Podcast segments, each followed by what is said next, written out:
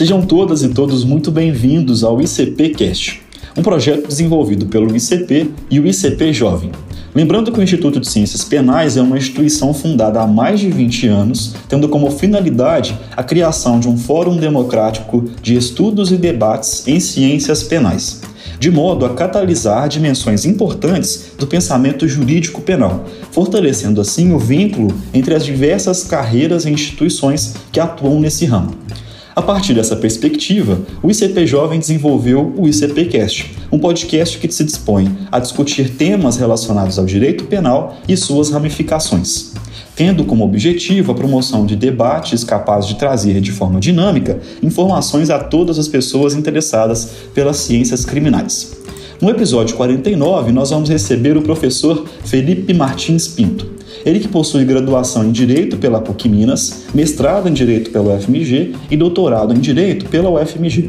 Atualmente é advogado, criminalista, professor de Direito Processual Penal pelo UFMG, presidente do Instituto dos Advogados de Minas Gerais, conselheiro federal da OAB, diretor tesoureiro da Academia Mineira de Letras Jurídicas e membro do Conselho Empresarial de Assuntos Jurídicos da AC Minas. Bom, então, professor, inicialmente eu gostaria de agradecer pela sua participação. É, Tê-lo no ICPcast para nós é uma grande honra eu não tenho dúvida que nós vamos sair daqui com grandes aprendizados e com muitas informações para o nosso crescimento. Muito obrigado. Prazer todo meu. Não tem como não estar muito satisfeito de contribuir com um projeto tão alvissareiro, um projeto que com certeza vai ter, vai colher muitos frutos, vai ter uma, uma capacidade de apoiar a formação de muitos alunos, muitos profissionais. Parabéns pela iniciativa. Excelente, muito obrigado. Bom, e hoje no episódio 49 nós vamos falar sobre a verdade real no processo penal. Então, professor, qual vem a ser o conceito de verdade real sob a ótica do processo penal? É, Para nós falarmos jurídica e a cultura jurídica como subcultura da nossa cultura geral. E a formação da cultura brasileira desde a chegada dos portugueses, ela vem sem rupturas. E o contexto histórico da chegada dos portugueses era a Inquisição moderna. Então, nós estamos falando de uma estrutura teocrática. E essa estrutura teocrática ela tinha uma influência sobre o processo, à época, um processo que miscuía o processo eclesiástico com o processo secular, e, obviamente, dentro dessa estrutura, o que se buscava era uma verdade que tinha contornos de divindade, que tinha contornos de perfeição, que era uma verdade que era igual e absoluta para todos. Bem, é, ainda hoje o processo penal ele carrega as reminiscências desse contexto cultural. E por isso colocam a verdade que, se nós formos olhá-la na ótica da filosofia, ela é explicada pela filosofia da correspondência, ou seja, trabalham que o que vai estar na sentença tem de refletir o mundo natural das coisas. Excelente, professor. Bom, é, e qual que é a importância de se buscar uma verdade no processo e essa procura ela deve acontecer a todo custo? Nos últimos anos eu tenho me dedicado muito a estudar e e discutir sobre a verdade no processo. E alguns autores, eles tentam trabalhar a inexistência ou enfraquecer, relativizar a verdade no processo. Antes de mais nada, é importante deixar claro que o valor verdade é indeclinável como um resultado cujos efeitos implicarão na privação da liberdade. O Estado, a estrutura de poder, não pode privar a liberdade de alguém senão por uma verdade. Então, não está em discussão o valor da verdade. O que proponho a discutir é o método de alcance, de obtenção, de construção da verdade.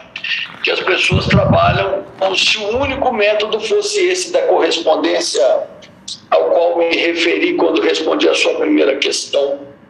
E nós precisamos, antes de mais nada, ao invés de escolher um método, compreender que o processo penal é submetido aos parâmetros, à natureza jurídica do próprio Estado. Então, esse objetivo, que é a verdade no processo, ela tem de ser edificada a partir dessa lente que é o nosso modelo de Estado. Então, por isso que o processo penal é direito constitucional aplicado, modulado pelos direitos humanos. Direitos humanos que nós temos de enxergar como sendo o único limite para a vontade do povo numa democracia. Então, a nossa verdade é uma verdade que virá com essa lente, construída pela linguagem que é, própria, é posta pelo próprio modelo de Estado. Entendi, professor. Bom, e para construir e organizar esse episódio, eu fiz algumas pesquisas e eu me deparei com alguns autores defendendo que a verdade real, na verdade, ela se trata de uma redundância porque aquilo que é, não é real não é uma verdade. Né? O professor concorda com essa afirmativa? A expressão verdade real ela é uma expressão que nós importamos do processo dos tribunais do santo ofício, em que além da verdade que por si só já traz uma conotação um viés que pode ser tomado como absoluto, ainda vem, a expressão ainda vem qualificada com real. Um reforço dessa matiz divina que tentaram construir em torno do objetivo do processo penal. Se você observar a estruturação do processo na Idade Média e Moderna, e o nosso enfoque principal é a Idade Moderna, porque é o período a Inquisição moderna, que é o período das descobertas feitas de novas terras, feitas pela Península Ibérica, nós vamos perceber que eles tinham uma estrutura iluminada por Deus, então os inquisidores eram longamanos de Deus. Então havia necessidade de transmitir uma ideia de perfeição e nesse contexto, a, a qualificação da verdade enalteceria esse objetivo. E a importância de ter um objetivo tão nobre também é para justificar todos os meios de apuração que eram utilizados. Tudo seria válido, qualquer meio seria válido diante da nobreza do objetivo a se alcançar.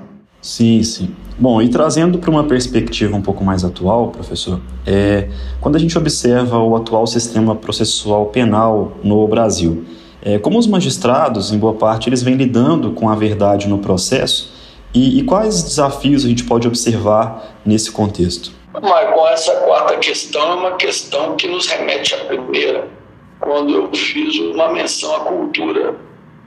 Se nós temos hoje uma democracia que ela engatinha cambaleante, muitas vezes engatinha para trás, se nós temos uma dificuldade em compreender o que representam os direitos humanos como anteparo para a interpretação do direito, é uma falha cultural. Nós temos ainda as reminiscências, como mencionei, da cultura da Inquisição moderna, porque a nossa história não teve rupturas. Independência do Brasil foi quase que legar o Brasil para o filho. O pai deixou para o filho. Os militares que estavam com Dom Pedro II é que proclamaram a República.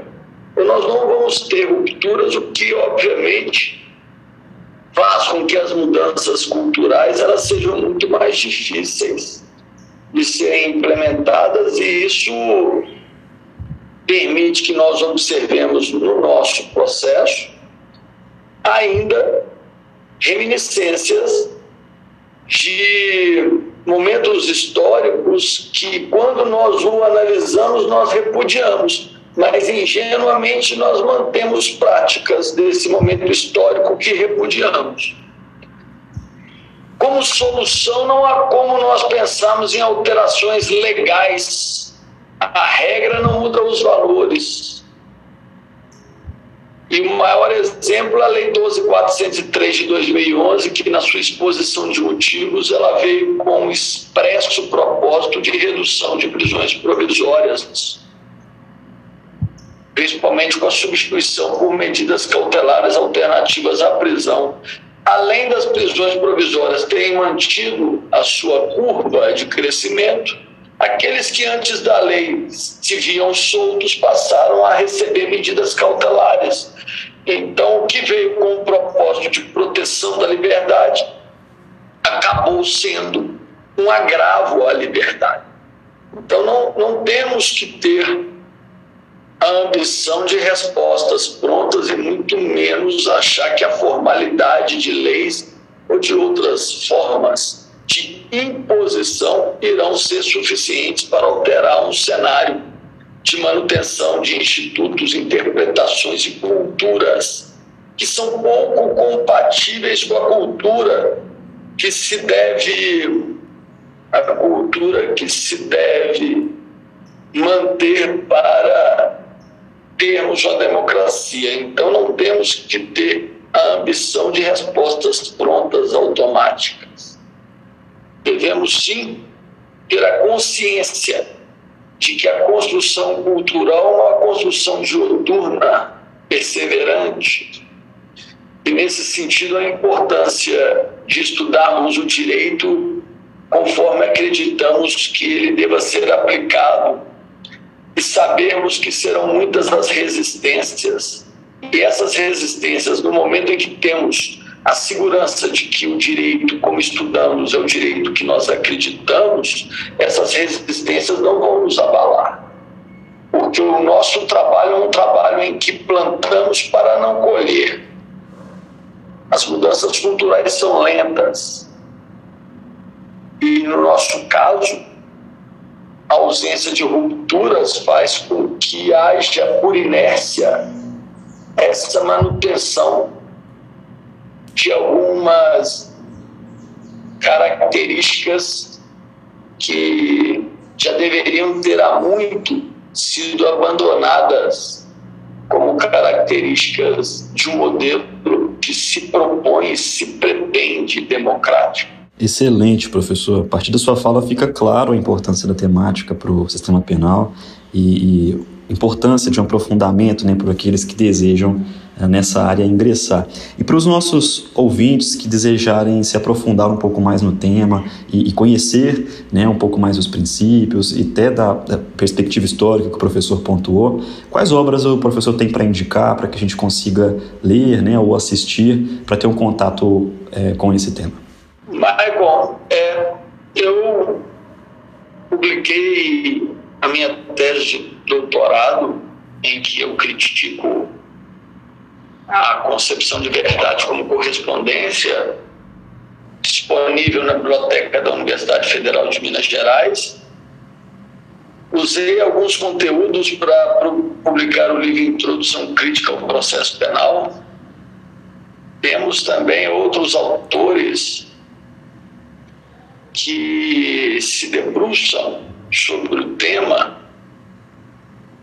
E o que eu gostaria, Michael, é de disponibilizar alguns exemplares que possam eventualmente ser sorteados entre os nossos associados para poder, às vezes, estimular aqueles que têm interesse pelo tema. Se você se dispuser a me ajudar, eu faço chegar às suas mãos Claro, com certeza. Nós temos né, um grande interesse, será uma grande honra.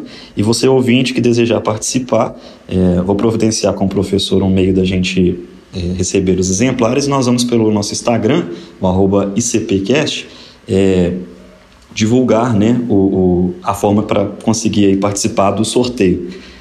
É, em nome do ICP, professor, eu desejo né, um sucesso na carreira e registro os nossos agradecimentos pela sua participação. Para todos nós, ouvintes e estudantes, esse momento é muito importante, muito enriquecedor é, ouvir é, o professor, ouvir outras perspectivas e espero lhe encontrar novamente aqui no projeto. Muito obrigado. Muito obrigado. Prazer foi todo meu. Estou sempre à disposição.